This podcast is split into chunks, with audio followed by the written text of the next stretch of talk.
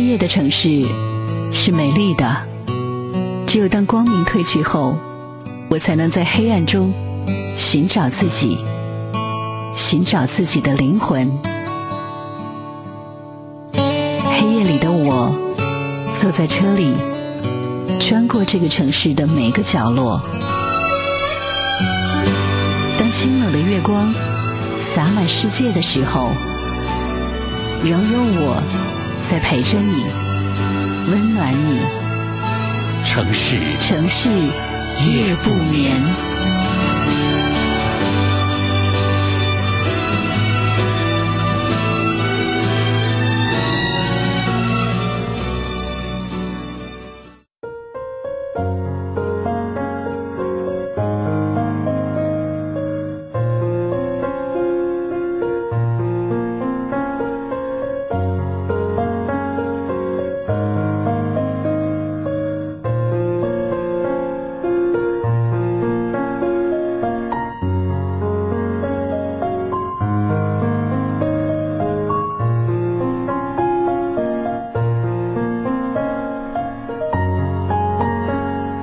再次的感谢各位将频率继续的锁定在中波七四七调频一零七点八陕西戏曲广播，在每天晚间的二十三点到零点钟来收听为您直播播出的《城市夜不眠》，我是何欣。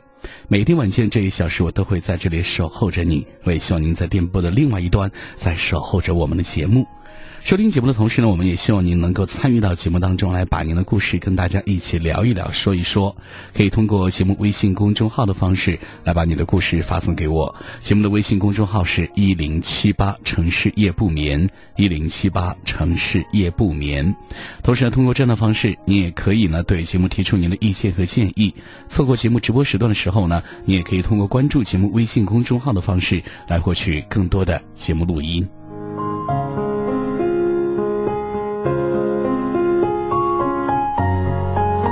每天晚间的二十三点到零点钟收听我们节目的方式也是非常的简单。关中地区的朋友可以将收音机的频率停留在中波七四七调频一零七点八陕西戏曲广播的频率。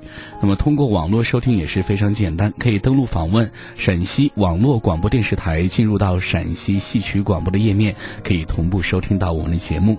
手机用户呢还可以下载安装蜻蜓 FM 等一些网络收音机，搜索陕西戏曲广播，也可以同步在线来收听。到我们的精彩直播。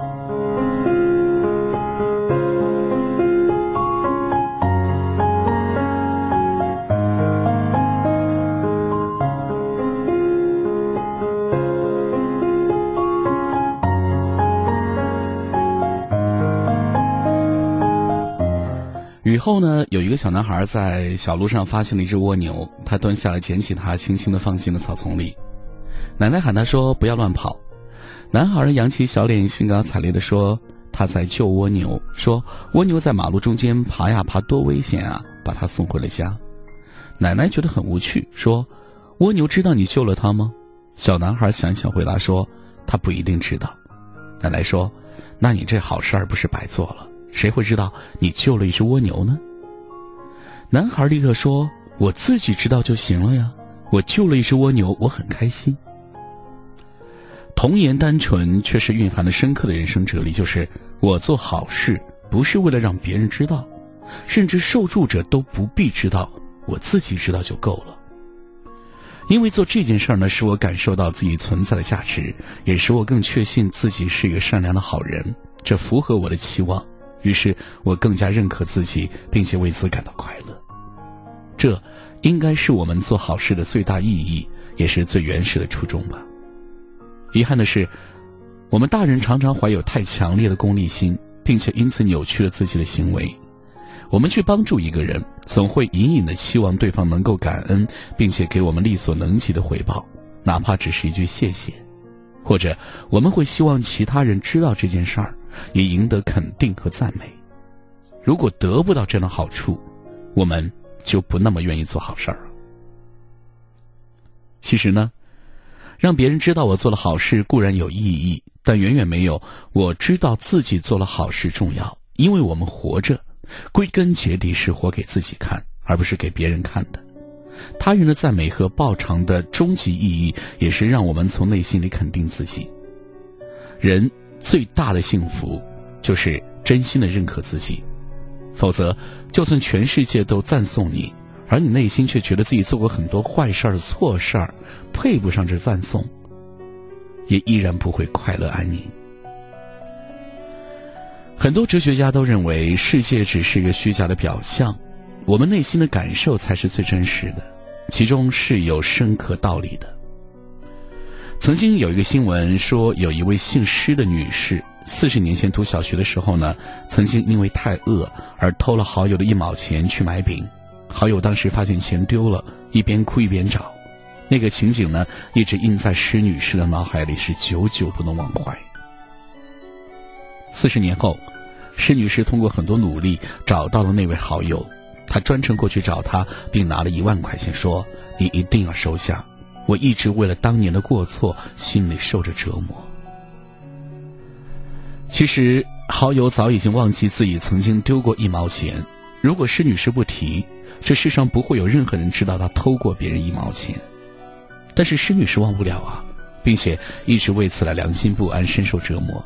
于是，他千辛万苦的找到那位好友，并且奉上一万元，以求得到对方原谅，从而获得内心的解脱。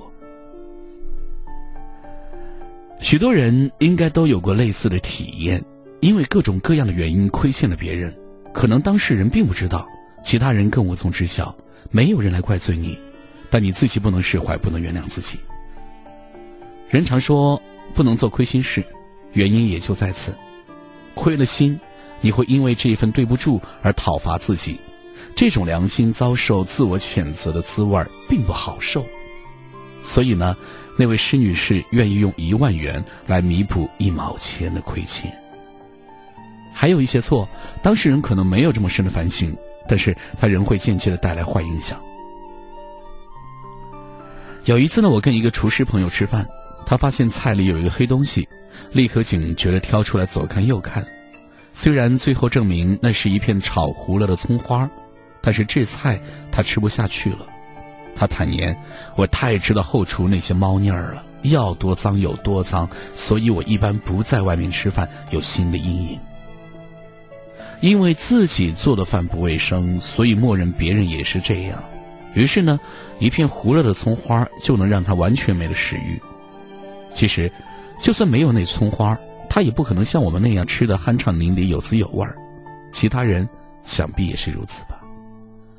盖过豆腐渣房子的人，自己住个稍微差点的房子，可能心里就会不踏实，就会担心这房子会不会突然塌掉。入室盗窃过的人，家里有一个风吹纸片的声音，大概都会担心是不是有贼进门。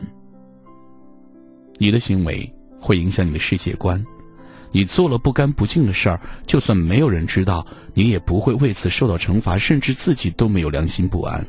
但是你会对这个世界产生疑虑，你内心的安宁已经被间接的破坏了。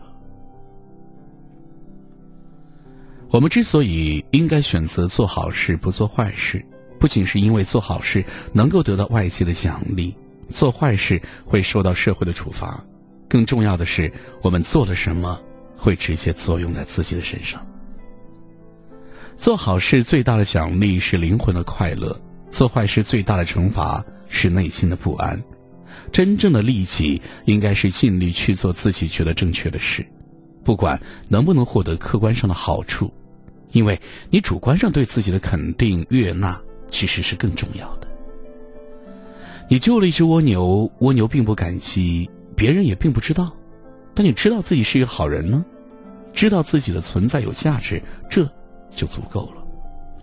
好人未必一生平安，但是好人却能够一生心安。这里是城市夜不眠，我是何欣，稍后我们继续回来。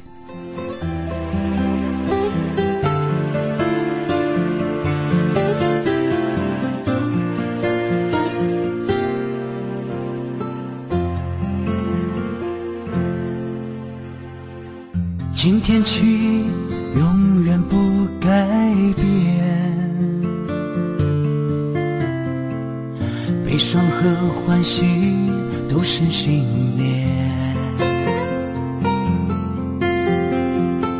一双眼将过往看遍。什么事都毫不满怨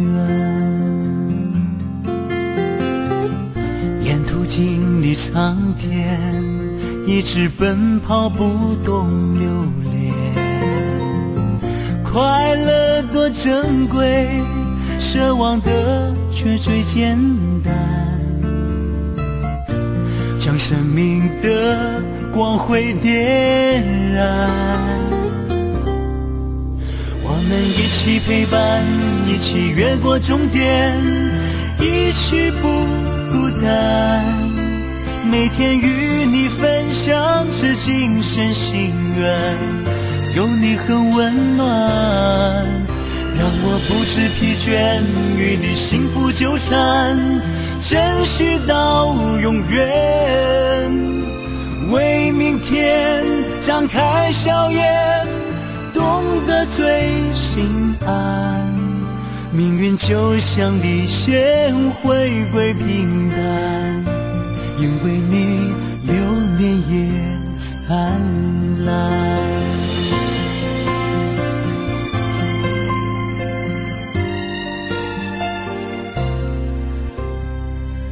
一双眼将过往看遍。什么事都好不埋怨，沿途经历苍天，一直奔跑不动留恋。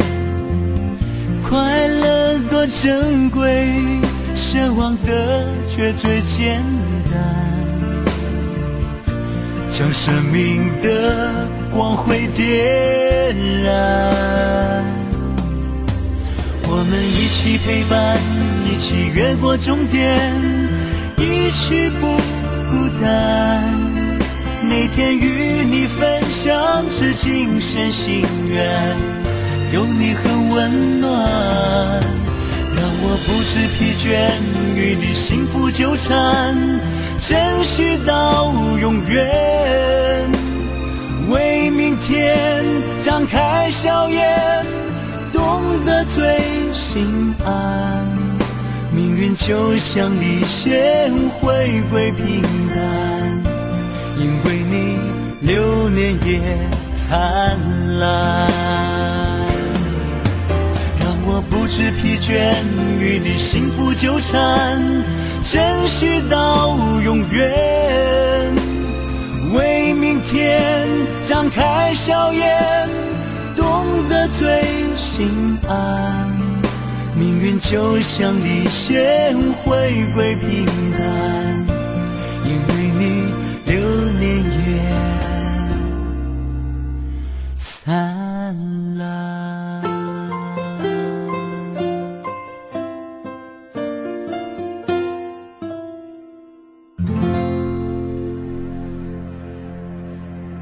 我的一个堂弟大学毕业一年，工作换了四份最近呢又离职了。而在这一年中间呢，他还休息了两个月。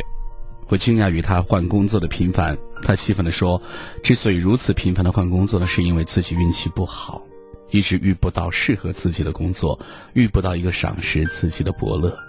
总之呢，离职的原因不是因为老板苛刻，就是老板有眼无珠。”对自己的创意不欣赏，或者同事之间勾心斗角，工作环境不好。我问：“你想要的工作是什么样的呢？”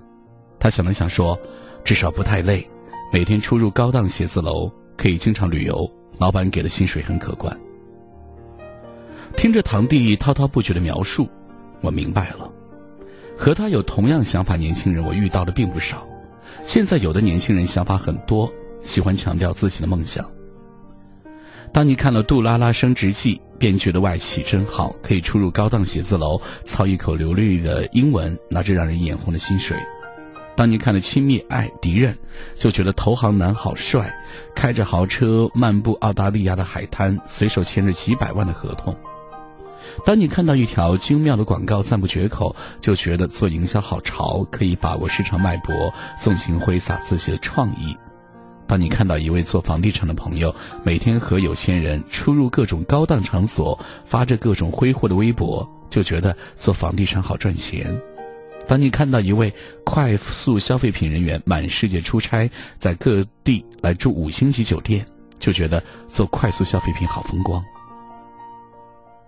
我想说的是，当你疯狂的爱上了那种洋洋得意的状态，却不曾想到你日思夜想、称之为梦想的状态，其实并不是你看到的那样简单。表面风光的背后，你看不到他们付出努力，你看不到他们所吃的苦。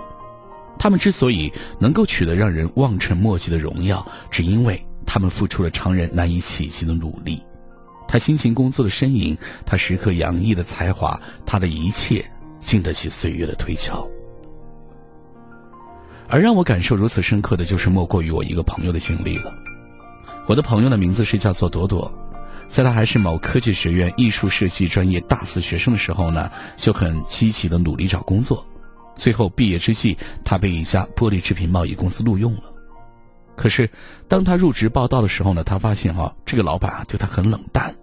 原来，董事长并没有同意招一个专职平面设计的员工，是总经理实在找不到合适的人员，才选中了他。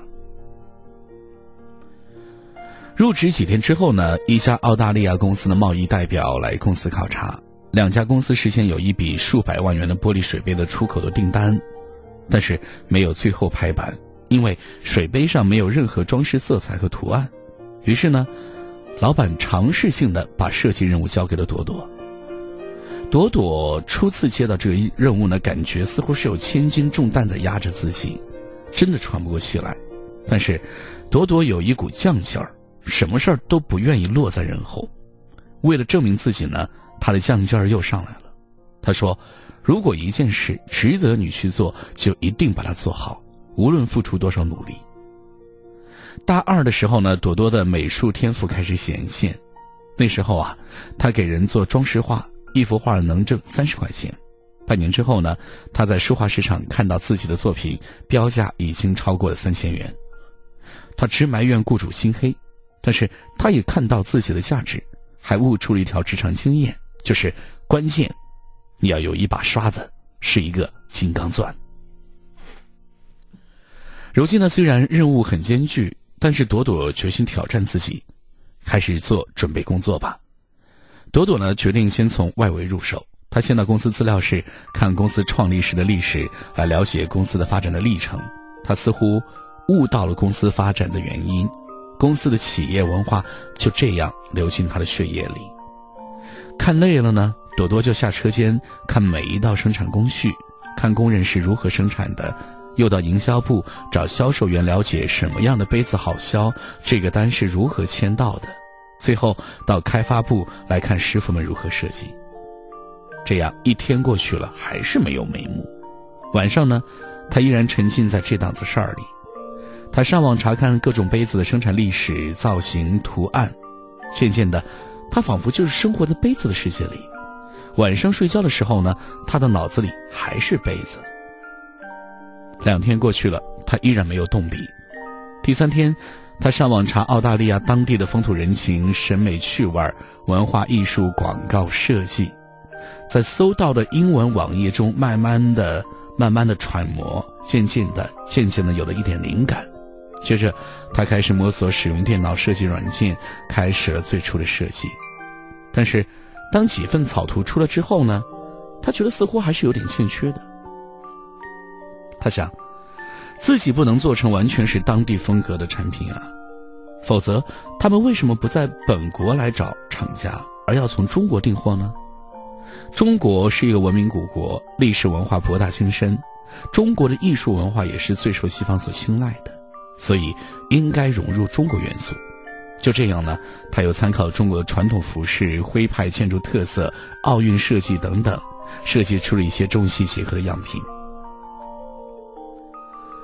那一个星期里，朵朵每天工作至少是十八个小时，她全天候都在完成这一件事儿，累得脚都水肿，屁股都坐麻，眼睛都疼了。最后呢，总算从设计了几百幅作品当中挑选了五幅水杯图案。传到澳大利亚之后呢，客户看到他设计的样品非常满意，最后敲定了那一笔数百万元的订单，之后又追加了一倍的订单。这次任务的圆满完成，让老板对这个小女生刮目相看，不仅决定他可以留用，而且直接把他提升为企划总监，负责公司的设计工作。老板还告诉他说，以后他也可以拿年薪了。他的很多师姐师妹都很羡慕他运气好，母校呢也请他介绍经验。他说，大学毕业生刚走上工作岗位，每一个人都有自己的梦想，但你的梦想要配得上你的努力，你的努力也要配得上你的梦想。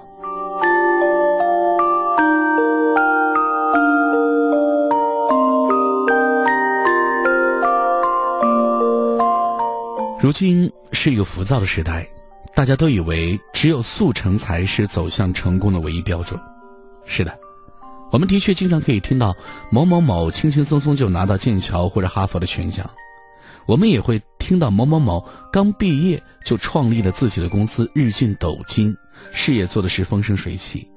总之，看似别人的未来清晰夺目，而自己的未来却是暗淡无光。传奇人物们的神话，就像是粘在座椅靠背上的图钉，时刻刺痛我们稍微放松一下的神经。我们突然觉得，自己是多么的平凡，自己的梦想是如此遥不可及。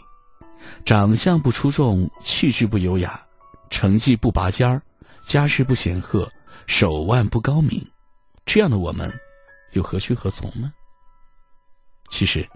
你一点也不必垂头丧气，更不必气馁。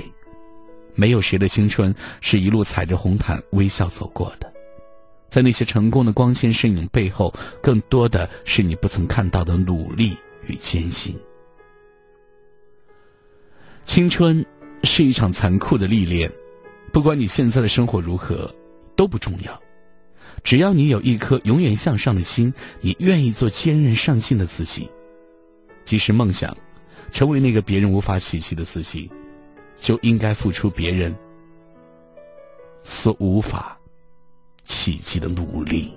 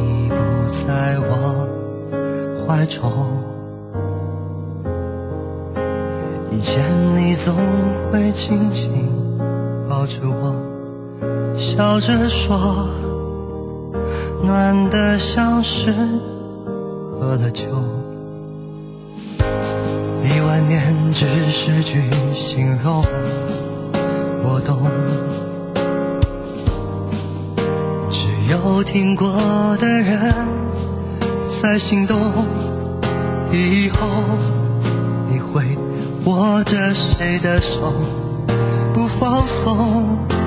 回忆的钟摇摆着我的伤痛，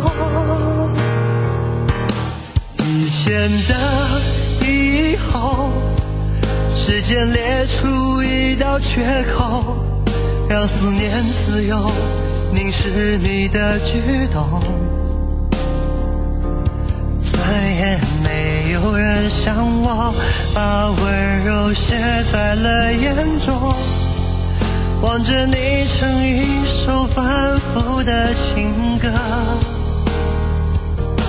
以前的以后，时间缝合一道伤口，两秒针停留在爱着的时候，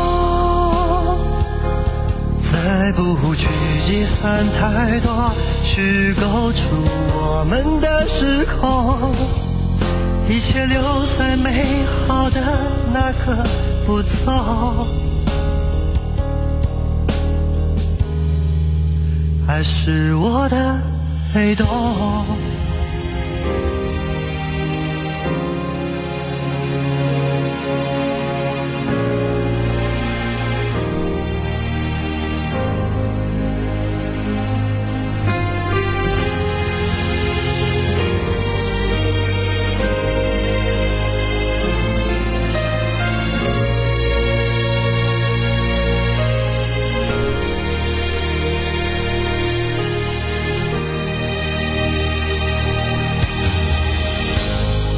万念只是句形容，我懂。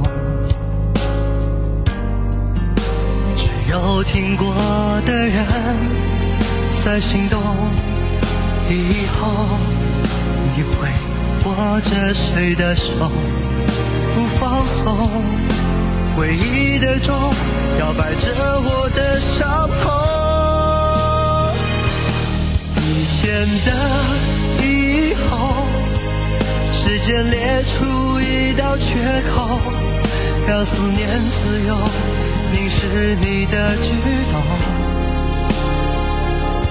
再也没有人像我，把温柔写在了眼中，望着你成一首反复的情歌。以前的以后，时间缝合一道伤口，两秒针停留在爱着的时候，再不去计算太多，虚构出我们的时空，一切留在美好的那刻不走，爱是我的。被动。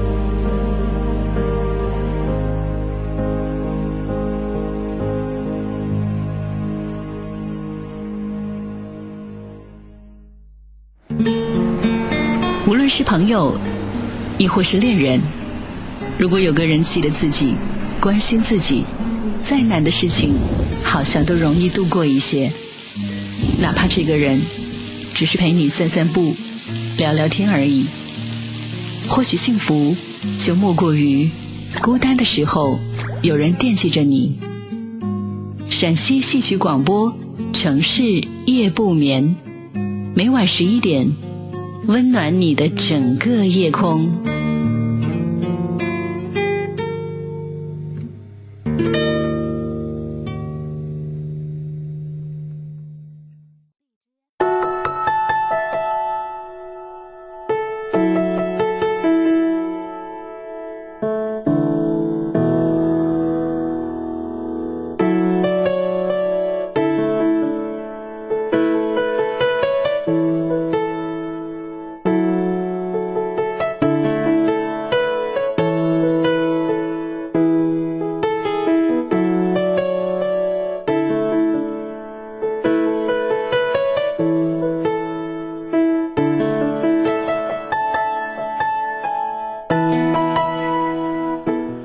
位继续回到节目当中，这里是在每天晚间的二十三点到零点钟为您直播播出的城市夜不眠，我是何欣，欢迎各位继续锁定收听。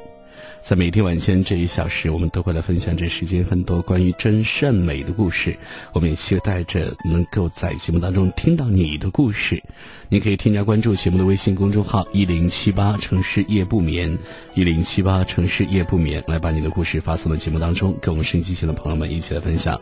也可以通过这样的方式来对我们的节目提出您宝贵的意见和建议。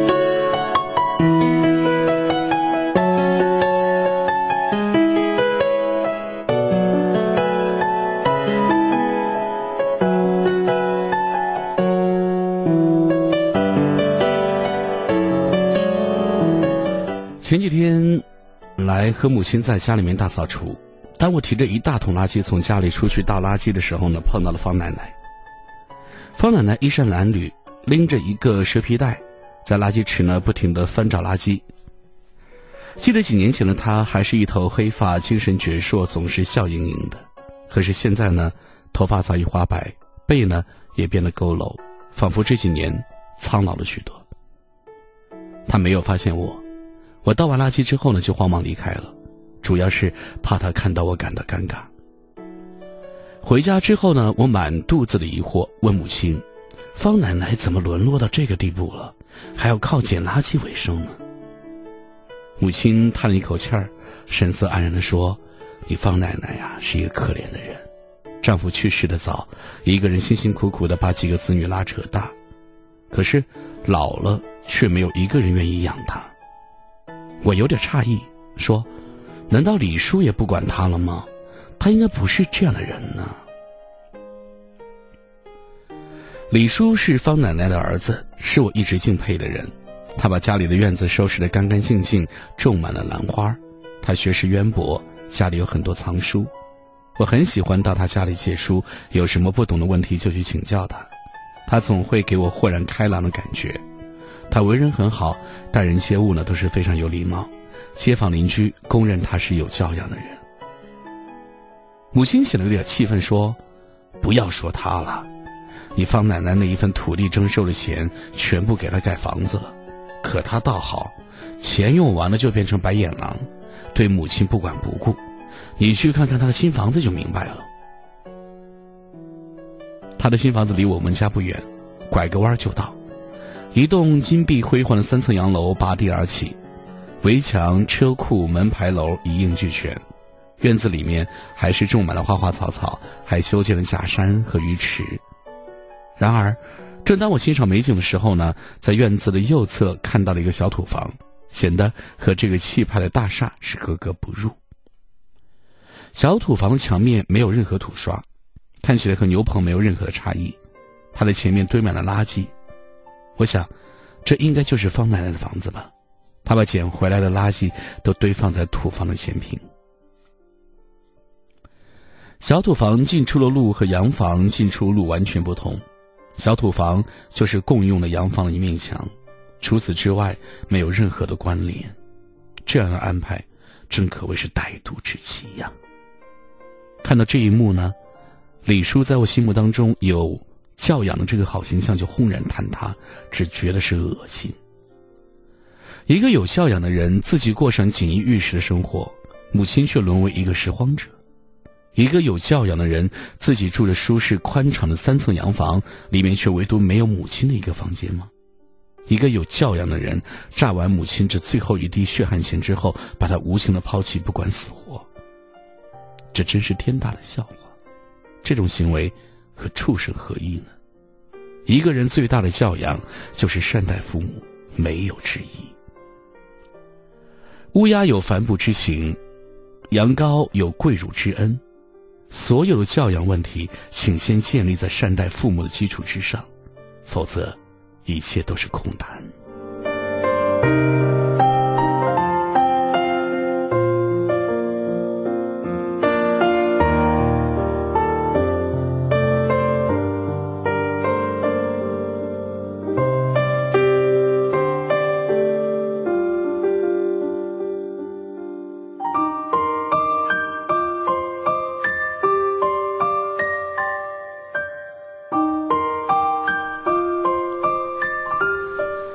每次见到方奶奶，我都会想起自己的奶奶。奶奶患有病，去世已经很多年。记得她在世的时候呢，被查出患有癌症。父亲他们三兄弟并没有对她弃之不顾，而是带着她倾家荡产治疗。那个时候家里很穷，只有三间瓦房。父亲他们带着奶奶把大大小小医院都跑遍了，家里值钱的东西都已经变卖完。可是，奶奶的身体仍然不见好转，大口大口的吐血。一个冬天下雪的夜晚，正当父亲他们商量着准备把三间瓦房变卖出去的时候呢，奶奶一个人悄悄挪下床，拿着绳子和凳子在屋后的梁上上吊自杀了。等到家人发现之后，奶奶本就虚弱，身子已经断了气，她不愿意拖垮孩子，不愿自己成为他们的累赘。谁都怕死，谁都知道要活下去。可是，奶奶心中的爱已经强大到可以战胜对于死亡的恐惧，这就是天底下最伟大、最无私的母爱。后来，这成了我们家一块不能触及的伤痛，永远也解不开的心结。每当外人不经意提起奶奶，称赞他了不起的时候呢，父亲总会在一旁泪流满面。父亲对奶奶生前的善待，在我几岁的时候对我产生非常深远的影响。那个时候，我就在心里暗暗的发誓，我一定要像父亲对待奶奶一样对待自己的父母。这个念头一直到现在也不曾改变。言传身教，让父母成为孩子的榜样，这。就是最好的教育。你要相信，凡事都有因果，你善待了自己的父母，给孩子树立了一个好榜样，这肯定会换来你年迈之际孩子对你的善待。如果你对父母刻薄无情，那就不要怪你辛辛苦苦养大的孩子会在你年老之后对你恶语相加、不管不顾。世界上有两件事是千万不能等，第一件事就是教育子女。另外一件，就是善待父母，而你善待了父母，也就是教育了子女。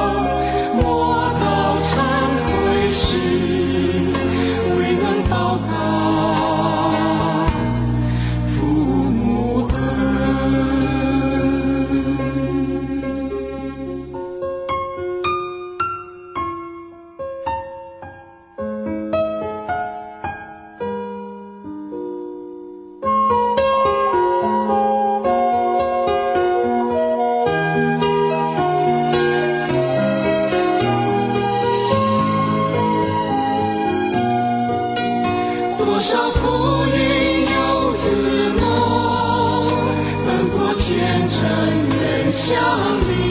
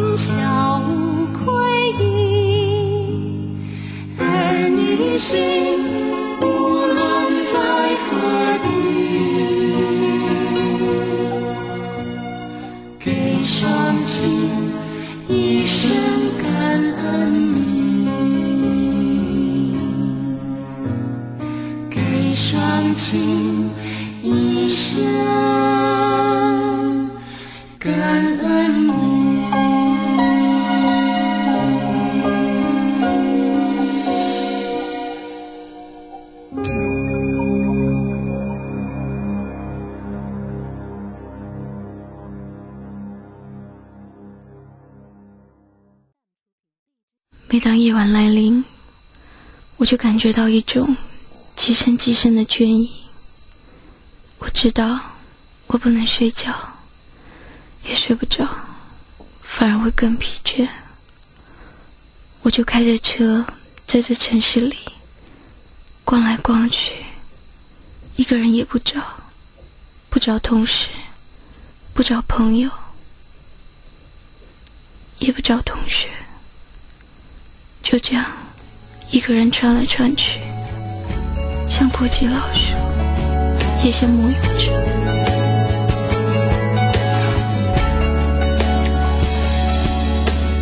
每当风在拨动窗外的树梢，每当夜幕低垂时，我抬头看天，天的那边，我在这一边。是否我们相差千万光年？再见啊，再见，总会有一天，相信会有一天，每当剩下我一人回忆着从前，每当情不自禁的泪挡住我。视线，你在哪一边？我在这一边。当我捧着爱和全部的思念。欢迎继续回到节目当中，这里是城市夜不眠，我是何欣，欢迎各位继续锁定收听。关中地区的朋友收听节目可以通过收音机来进行收听。将频率停留在中波七四七或者是调频一零七点八陕西戏曲广播的频率，就可以同步收听到我们的直播。网络用户呢，可以登录陕西网络广播电视台，然后进入到陕西戏曲广播的页面，也可以在线收听我们的精彩节目。同时，手机用户还可以下载安装蜻蜓 FM 等一些网络收音机，进入之后呢，搜索陕西戏曲广播，也可以来同步收听到我们的节目的。在收听节目同时，你也可以来添加关注节目的微信公众号，对我们每一篇。呃，讲述给大家的故事来进行您的评论和评述。节目微信公众号是一零七八城市夜不眠，一零七八城市夜不眠。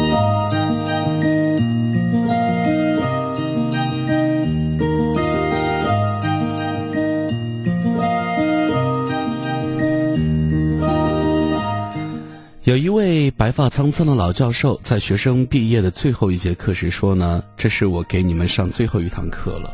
这是一堂简单的实验课，也是一堂深奥的实验课。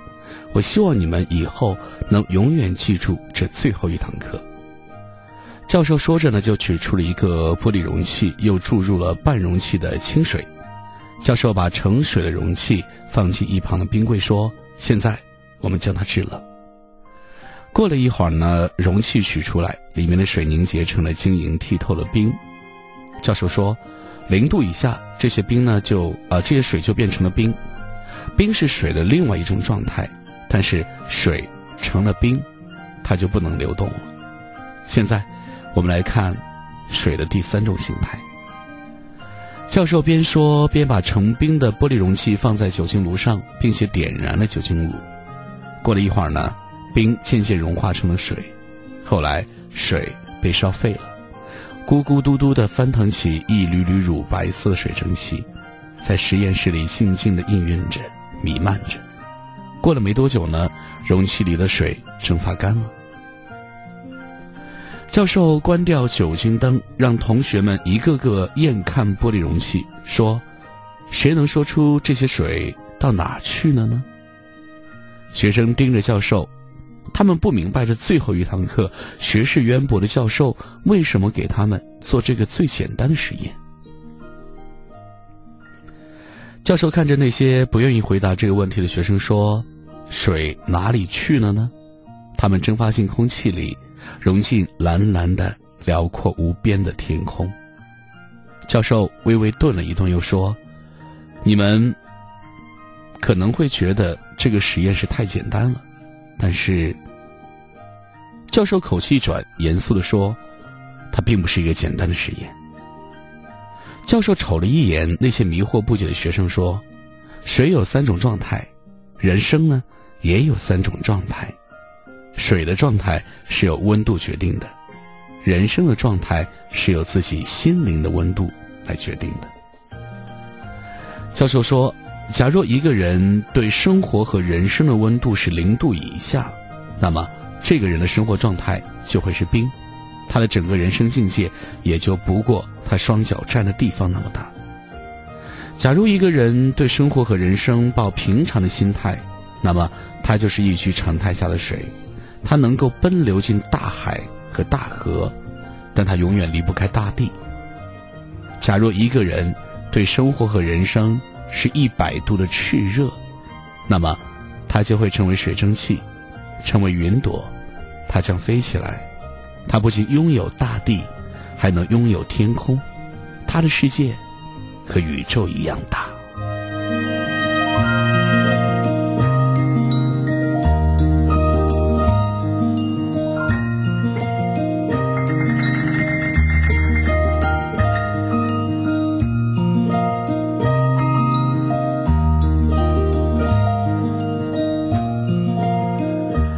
水的温度靠火的加温达到一百度，而人心灵的温度则是靠正面的思考、乐观的心、亲友的关怀、温柔体贴的心、对这世界的好奇心、勤奋努力等等来加温的。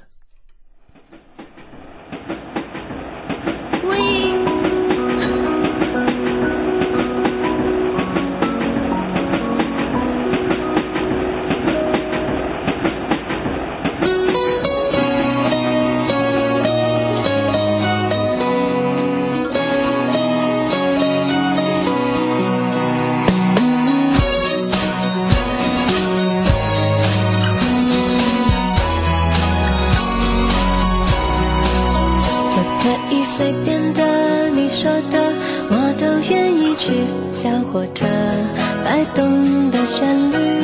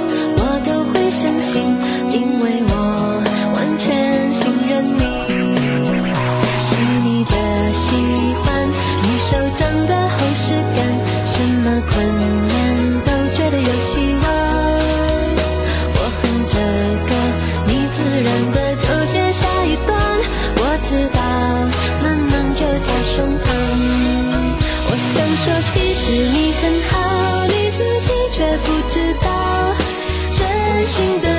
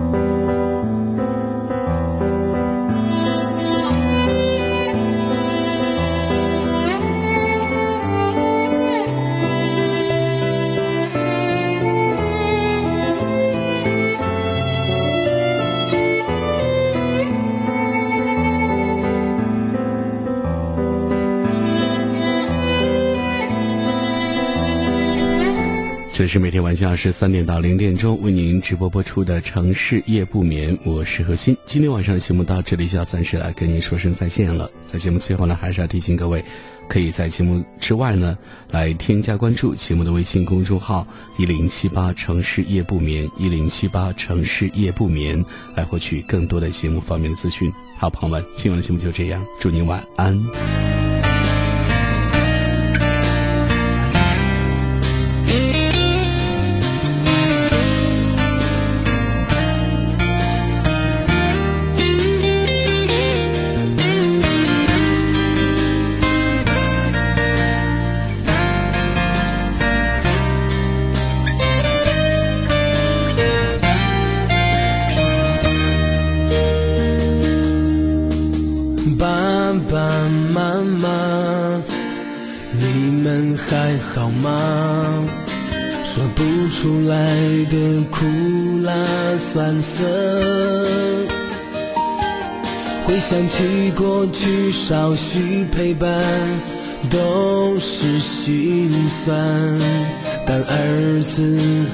真的想你们了。我们兄弟挺好的，不用你们再牵挂。每当我们想起你，再多